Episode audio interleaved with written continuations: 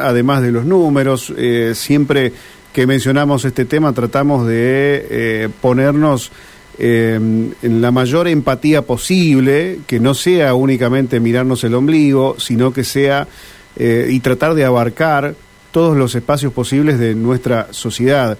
En uno de estos lugares, tal vez en los más comprometidos y complicados, está Claudia la Negra Albornoz, la voz de la garganta poderosa y que aquí en Santa Fe, bueno, la conocemos, bien la conocemos a Claudia que trabaja y sigue trabajando por los barrios y por los sectores más vulnerables. Claudia, bienvenida. Aquí Gastón está a mi lado. Mi nombre es Rubén. ¿Cómo estás?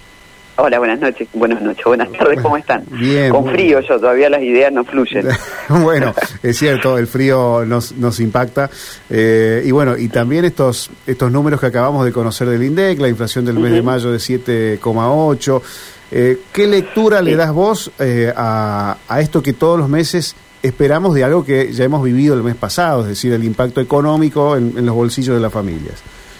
Sí, sobre todo se complica muchísimo en la canasta básica de alimentos, que es donde están más comprometidos los, los sectores más vulnerados de, de la comunidad, los barrios populares y demás. Así que ese, bueno, sigue siendo un lugar muy complejo en el día a día porque en realidad estamos hablando de familias que no llegan a cubrir esa canasta básica de alimentos y por eso recurren a comedores y merenderos en toda la Argentina. Estamos hablando de más de 5.000 barrios populares y de 10 millones de personas que día a día eh, solicitan asistencia alimentaria en estos, en estos comedores que funcionan de la mano de muchas organizaciones. Nosotros hablamos desde La Poderosa, que es el lugar en donde yo milito, eh, en donde podemos contar con, con números, porque tenemos un observatorio villero que viene a funcionar como el INDEC en la pobreza, eh, en donde la canasta básica no es lo mismo lo que sale el aceite, el azúcar, eh, la leche en los sectores medios, en donde tenés acceso a, no sé, a cadenas de supermercado, que también son las que marcan los precios, pero en donde se puede comprar y, guardar, por ejemplo. Eh, los vecinos y las vecinas de los barrios populares que están dentro de la economía popular son los que van haciendo la changa en el día a día y van comprando esos alimentos. Y ahí realmente se siente muchísimo, porque en los barrios, eh, si bien está el, almacenero que te fía, ese almacenero también tiene que comprar y, y, hacer un, un, piso, por eso te lo cobra más caro, pero es el que te fía después también. Entonces, eh, bueno, la economía se complica muchísimo, sobre todo porque justamente los ingresos que se, se logran conseguir eh, se desarman con la inflación. Así que eso es eh, eh, lo que venimos sufriendo en lo cotidiano hace ya un montón de tiempo. ¿Qué está ocurriendo con la ayuda social de, los gobiernos? Y, por ejemplo, te hablo de lo, de lo que nosotros tenemos muy conocido. Nosotros, nosotras somos una organización que recibe parte del Ministerio de Desarrollo Social de Nación alimentos secos que son los fideos, harina, a, veces azúcar, ya casi nada, nunca eh, aceite, algunas legumbres, y con eso los comedores funcionan, ¿no? Van gestionando también en lo local y en lo provincial. Bueno, en lo provincial nosotros tenemos aquí en la ciudad de Santa Fe tenemos uno de los comedores, el Barrio Chalet, y, es una tarjeta institucional que, eh, digamos, compras directamente en el mayorista. O sea, el desarrollo de provincia le paga directamente al mayorista. Y eso, bueno, sigue siendo el, gran inconveniente por la inflación. Entonces cada vez compras menos. Eh, desarrollo Social de Nación no envía alimentos hace eh, casi un año. Están debiendo a todas las bocas de la poderosa más de 900 toneladas. Ahora se empezó, porque tuvimos una reunión hace una semana en Desarrollo de Nación, y empezó a girar nuevamente el camión, ¿no? Eh, cómo te traen la mercadería. Hay un camión de desarrollo que va saliendo y va distribuyendo en, las bocas que están reconocidas por desarrollo. Y esto con todos los movimientos sociales pasa lo mismo. Bueno, estaban debiendo, eh, ya te digo, a nosotros 900 toneladas. Así que ahora el camión dice que va a llegar, pero no llegó. Entonces vos, con la tarjeta provincial, tenés que gestionar alimentos que, como te decía, con la inflación son cada vez menos porque los precios están cada vez más altos. Eh, y esa tarjeta no se movió, o sea, hace más de un año y medio que seguimos percibiendo el, y pregunto, mismo dinero. Y pregunto, tal vez también en este tiempo tenés más gente a la cual debas ayudar. También, porque esto, ¿no? El, rebote de la inflación pega en, en la familia del barrio y no puede garantizar un plato de comida por más que tenga trabajo, ¿eh? Y estamos hablando, sí, son eh, es, trabajo en la economía popular que son changas, son vendedores ambulantes, también son eh, con, eh, qué sé yo, vecinos que tienen oficio, vecinas con oficio, el plomero, el gasista, el electricista, que también sus ingresos, como son informales, sus ingresos se van cayendo cada vez más, porque también la gente que los contrataba, que son de la clase media, tampoco pueden claro. Eh, eh, hacer ningún tipo de arreglos, solamente que sea una urgencia.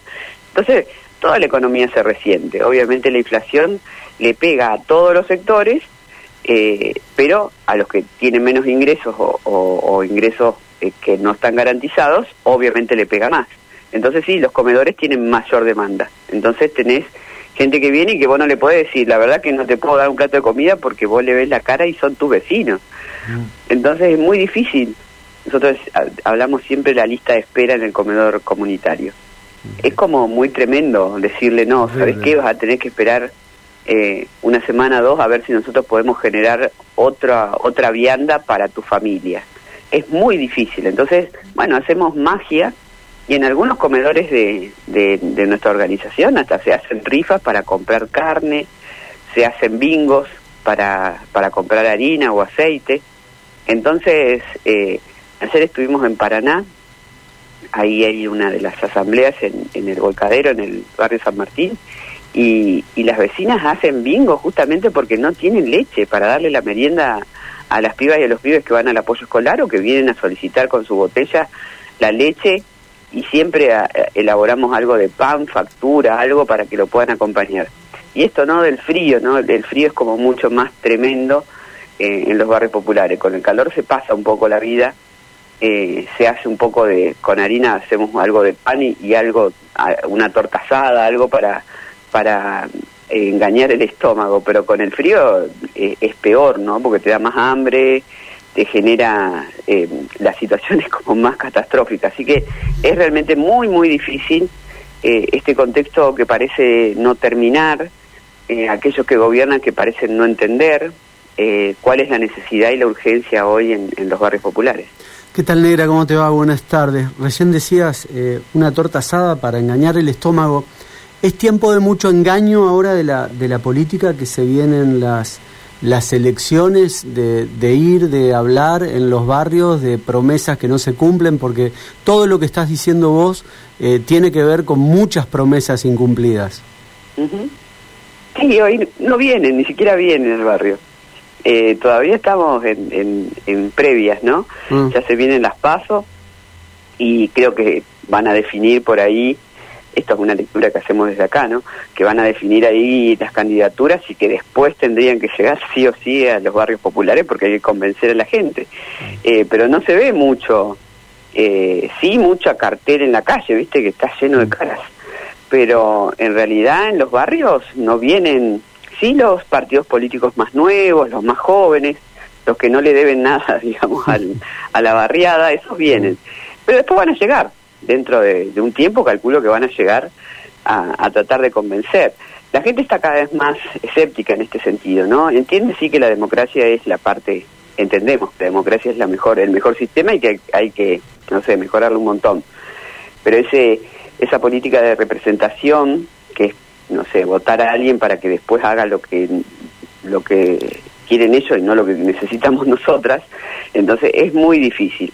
Todavía no están recorriendo los barrios, sí se, ve que se juntan en algunos espacios en donde le abrirán y tendrán la seguridad de que los dejan entrar, pero como se veía antes, como entraban antes, eh, esa, esa forma también, que también es bastante desagradable de hacer política, ¿no? Entrar eh, sin no sé, si, sin un apoyo concreto de, de política real. No, no sé qué, qué, podrían ya venir a decir. Pero seguramente van a empezar a, a tratar de, caminar los barrios cuando ya las candidaturas estén listas, puestas. Eh, apelo, a tu sentido militante y a tus años de experiencias que, tenés dentro de la militancia popular. Eh, según vemos desde acá, desde los medios de comunicación, eh, la política se ha convertido en mucho más marketinera. ¿Es así como la vemos desde los medios de comunicación? o, no tanto y hay un, una especie de luz en esa juventud para que no se convierta tanto en marketing y que vuelva a ser la base de la militancia la que mantenga prendida ese fuego lindo que tiene la política. Yo creo que lamentablemente la juventud se prendió un tiempo, ¿no? Eh, una época que estaba muy esperanzada, porque creo que las propuestas políticas daban para, para ilusionar y para tratar de modificar y cambiar el mundo, ¿no? ¿Qué es, otra, qué es la política? Es eso, es cambiar lo que está mal. Eh, y eso me parece que hay como una desilusión de la juventud. Por eso es tan peligrosa la derecha cuando, cuando no sé, larga esta, estos cohetes de colores como mi ley, eh, que sí, desde esa locura que muestran y desde esa rebeldía mentirosa, ¿no? Porque es totalmente mentirosa, pero que sí eh, seduce eh, a una parte de la juventud es tan peligroso. Pero después sí es marketing, es, es mucho de eso, ¿no? Es esto que vemos, viste que salís a la calle, no en el barrio popular, ¿eh? porque acá no ponen carteles, mm.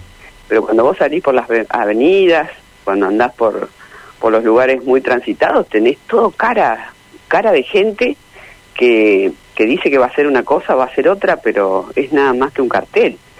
Eh, y bueno, y eso es preocupante. Ojalá que se den cuenta que la forma de hacer política es también con los jóvenes, es también con las personas que están por debajo de la línea de la pobreza y es también ilusionar desde la esperanza, no desde la mentira. Hay un tema que es eh, uno de los que mayor tiempo de discusión llevan en esta época de campaña, que es el tema de la inseguridad negra. y ¿Cómo ves esto de que cada vez más personas se vean involucradas en delitos menores y que tengan que ver o que tengan relación con la pobreza precisamente. Y sí, el delito se ha convertido también en parte de, la economía popular. Lamentablemente, sobre todo el, el, narcomenudeo. Y eso nos preocupa tanto. Y bueno, y la, y, la parte esa de la política, de la, la política alta gama, parece que no lo ve. Eh, ahora están un poquito incorporando la idea de, de cómo pelear, ¿no? esta, esta guerra contra las drogas, que es mentira, digamos, no hay ninguna guerra contra las drogas. Eh, en realidad no hay salida, primero para el que consume y quiere, quiere zafar porque tiene un consumo problemático, eh, que eso vemos un montón de nuestros pibes y nuestras pibas que por ahí necesitan un espacio porque, porque se pasaron de rosca y no hay, no hay, no hay dispositivos, digamos, pensados de la salud pública.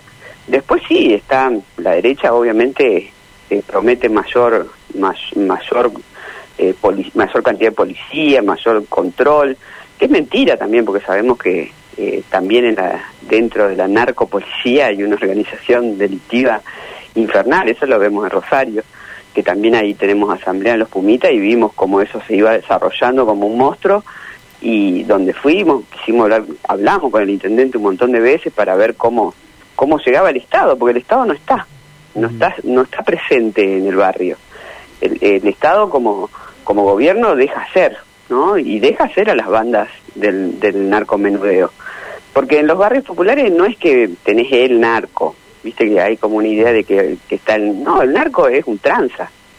Hay que ver quiénes distribuyen y ahí está la mayor, digamos, complicidad estatal porque el que el que la tiene grande, el que tiene mucha mucha merca, ese no lo vas a conocer nunca, ese es ese hace negocios inmobiliarios, ese no va al barrio, vive en el barrio. Vive el tranza que también que transó y después pide que otros que los negocios, si nosotros contamos acá en la zona de mi barrio y barrio San Lorenzo, Chalet, tenés alrededor de 25 kioscos que venden droga, que venden lavandina también y que venden azúcar.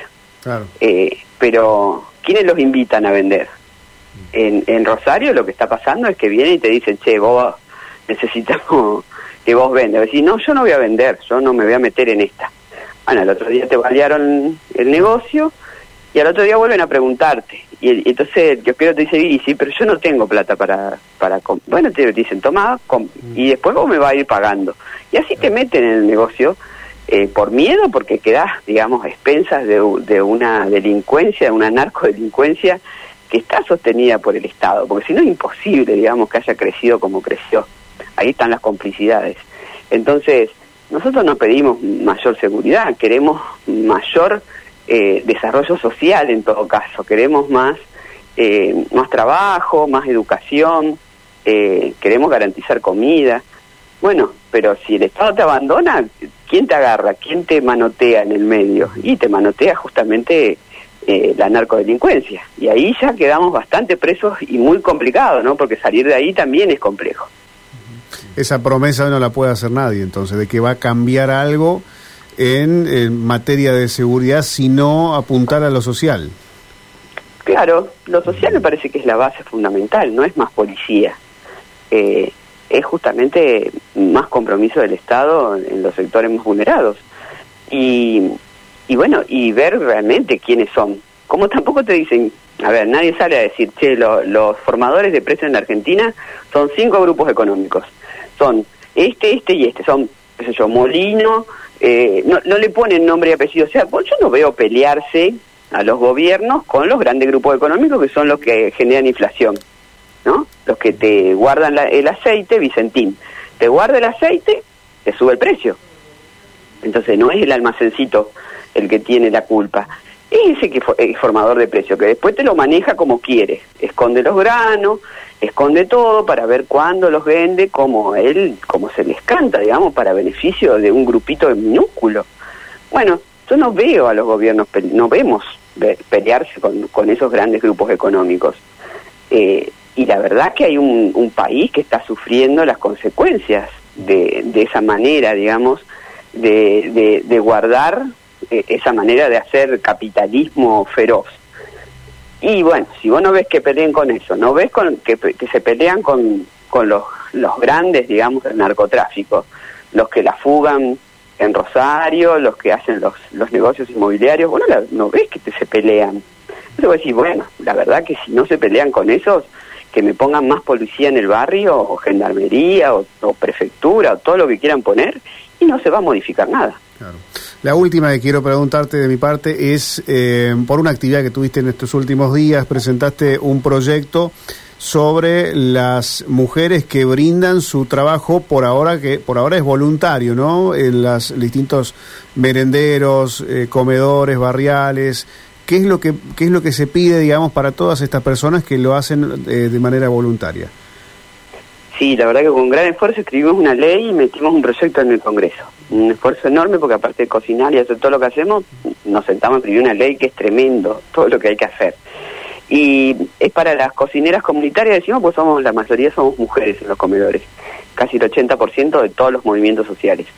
Eh, y queremos un salario, un salario y un reconocimiento laboral, que tengan jubilación, que puedan jubilarse, que puedan tener licencia por maternidad, paternidad, ATR, ART, perdón, eh, estoy muy eh, doblado, eh, ART, que tengan todos sus derechos laborales y que puedan salir adelante con un, ingreso de un salario mínimo, mínimo eh, y básico. Entonces, necesitamos esta, esto, este piso, por eso metimos en el Congreso el proyecto y, y lo estamos peleando ahora eh, para ver si el Congreso trabaja, que es otro tema, porque están todos en, en campaña. un, pequeño tema, a ver si trabajan. claro, porque viste que nos dicen, ah, ustedes viven del Estado.